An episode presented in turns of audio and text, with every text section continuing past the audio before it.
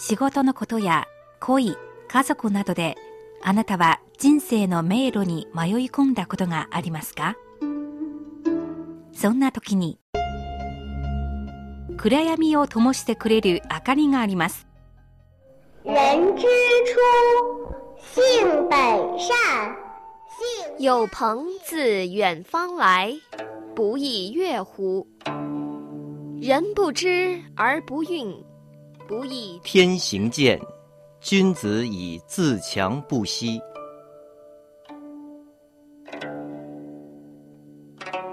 先人の知恵を借りて新鮮なエナジーでリフレッシュしてみませんか？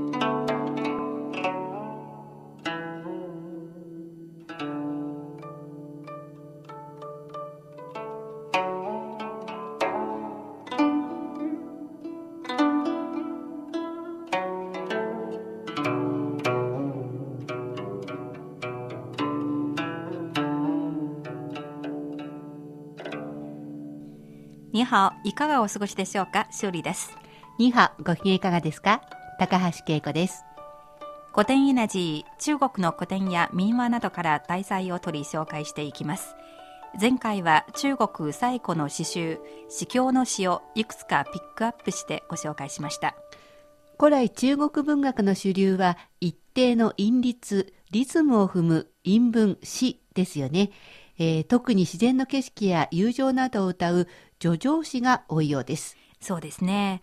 叙情詩と比べて中国では叙事詩の方はあまり栄えませんでした。うん、でも前回ご紹介した詩教の門、棒をはじめ民間の歌謡に由来する名作もたくさんあります。そして叙事詩を通じて昔の人々の生活や思いを知ることができますよね。今月は中国古代の叙事詩をテーマにお届けします。はい、えー、今日はムーランの詩をご紹介します。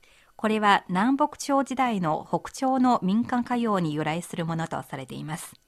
ちなみに中国史では南北朝時代は東晋が滅びる420年から始まり、隋が中国を再び統一する589年まで、中国の南北に王朝が並立していた時期を指します。簡単に説明しますと、その時中国の国土は北方には少数民族が支配した国が政権を掌握したり分裂したりして国と国が対峙したりしていました。一方、南方には今の南京を都として4つの政権が林立していました。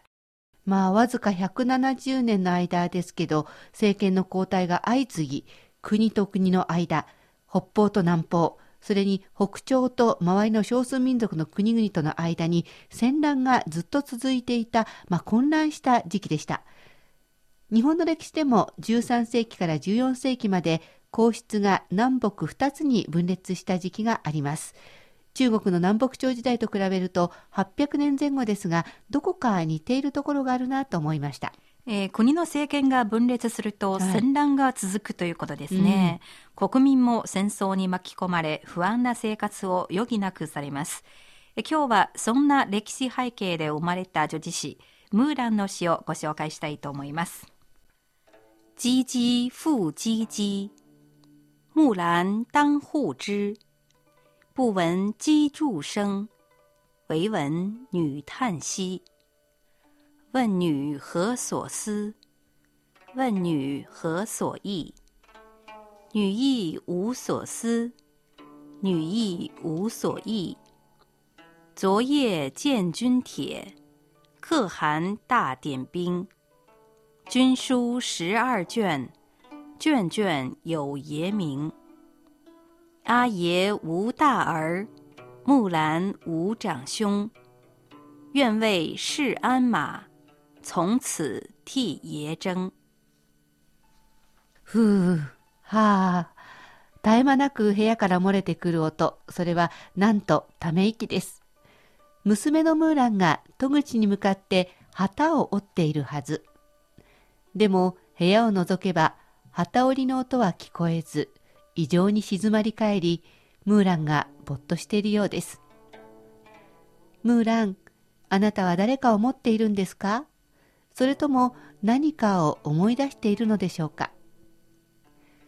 ムーランは答えました。いいえ違います。私は誰かを持っているのでも何かを思い出しているのでもありません。今、とても悩んでいるのです。昨べ私は町に張り出された軍隊からの告知を見て、国王が大規模な徴兵をしていることが分かりました。12巻の召集令状はどの巻にも父親の名前がありました。しかし父親は年を取っていていけません。父親には成人した息子もいません。私、ムーランには年上の兄もいません。どうしよう。いろいろと悩んだ結果、馬やバグなどを整え、私が父親に代わって出征しようと決心しました。ムーランは詩の主人公であるこの若い女性の名前です。えー、木、木に蘭と書きますが、日本語読みにしますと、木蘭と読むはずですけれども、はい、中国語の音読み、ムーランの方が可愛く聞こえますね。すね はい、ムーランと読みます。うん、え名字は花と書いて、かと言われます。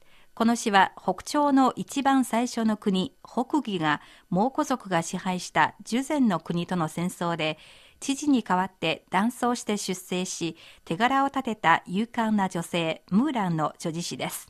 内容はどんな感じですか？はい、えー、この詩の内容から見ますと北紀の徴兵制度は家単位の制度などでしょう、うん、すなわち課長の名前が記されますが課長が出征できなければ息子が代わっていくことができます、うんしかし、ムーランの家族には適齢の男の子がいませんので、ムーランは自分が断層していくと決意しました。うん、これから出征の準備をしなくてはいけませんね。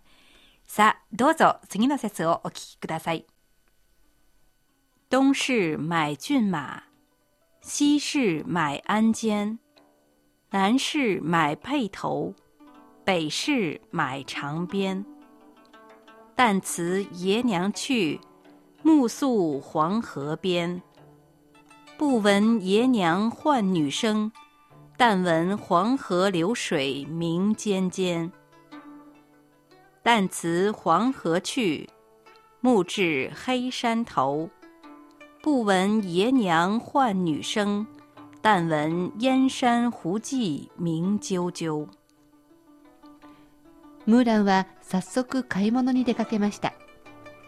東の市場で春馬を買い、西の市場で蔵と下蔵を買い、南の市場で靴輪を買い、北の市場で長い鞭を買って、出征のための道具を一通り調達しました。翌日の朝早く、ムーランは父親や母親に別れを告げて家を後にしました。夕方には黄河のほとりで野営しました。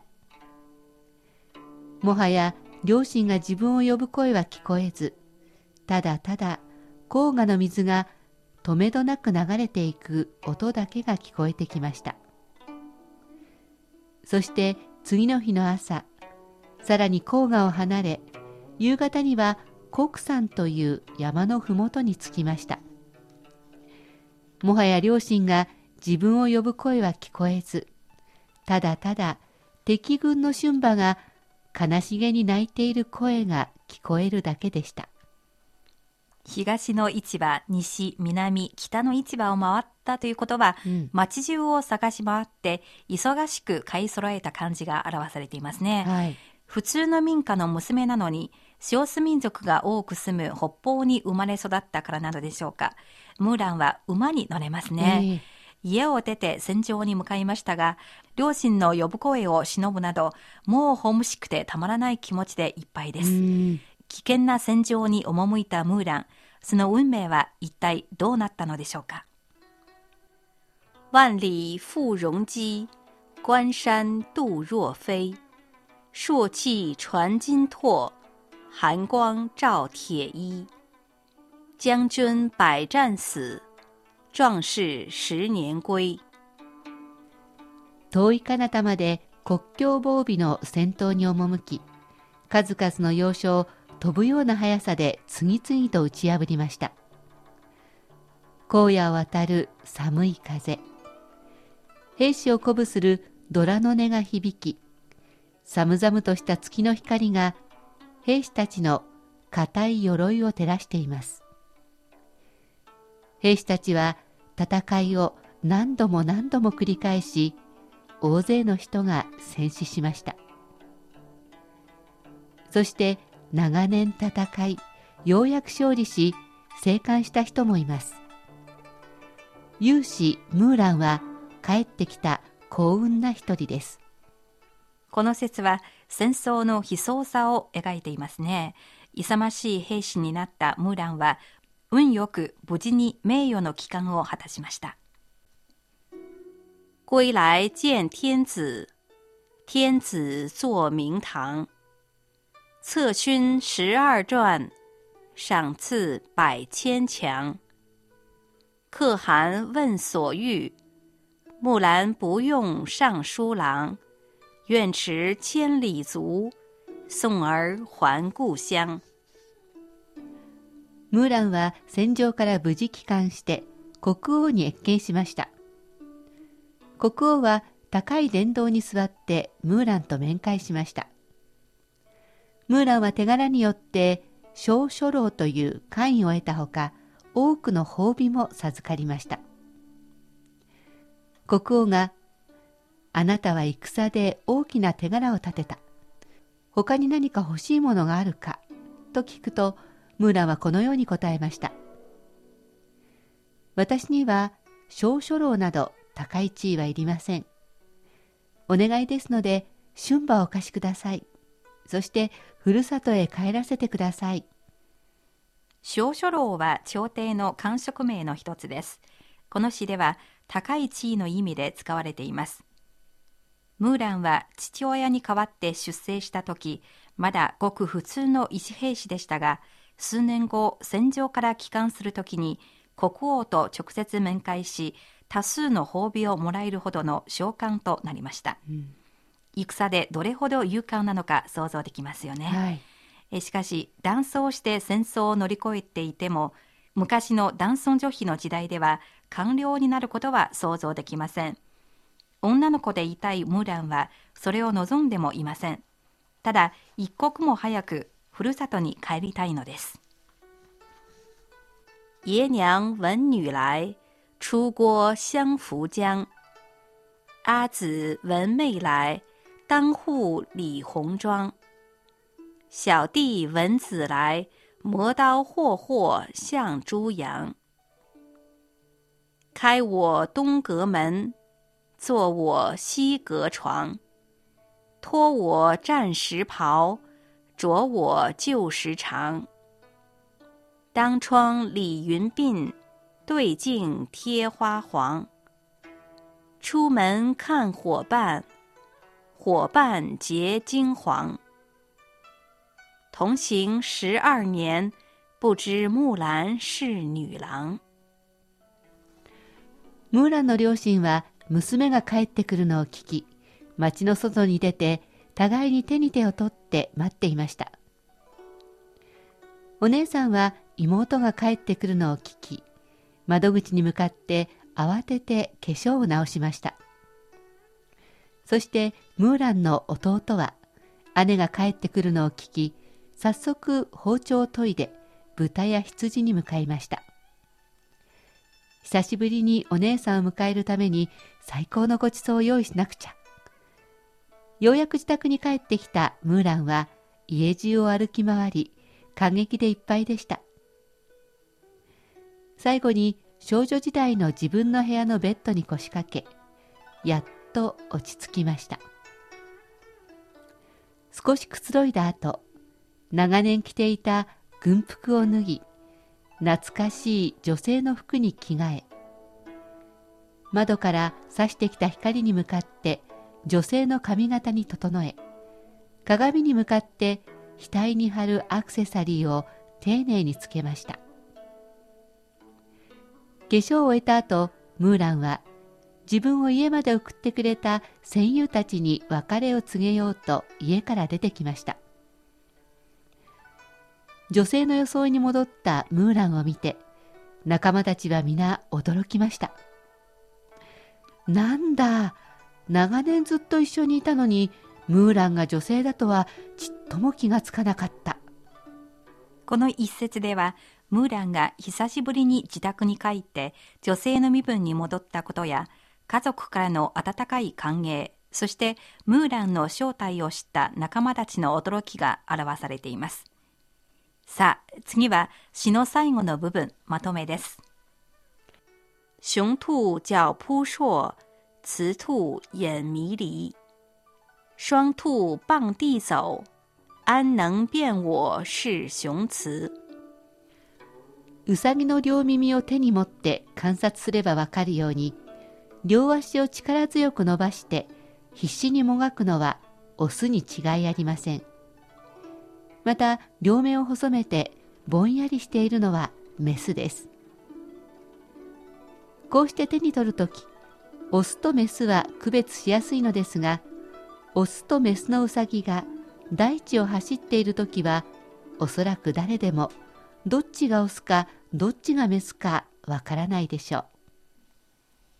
きれいに装って静かにいるときにはすぐに女性だとわかるなど男女の性別の差がとてもわかりやすいです。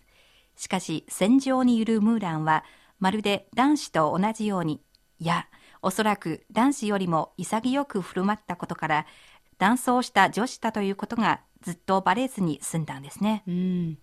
あの、ムーランは本当に電気的で素敵な女性ですよね。ええ普通の庶民の娘でありながら、まあ、女性のヒーローでもあるような気がします。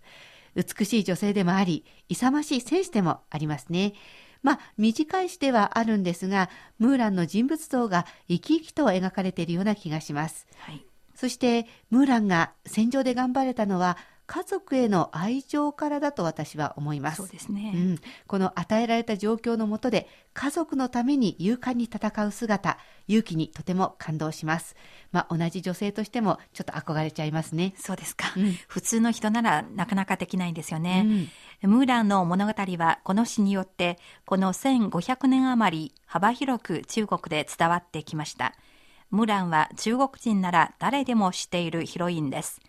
1998年、この女児誌をもとにし、ディズニー映画、ムーランが作られ、中国や日本でも公開されました。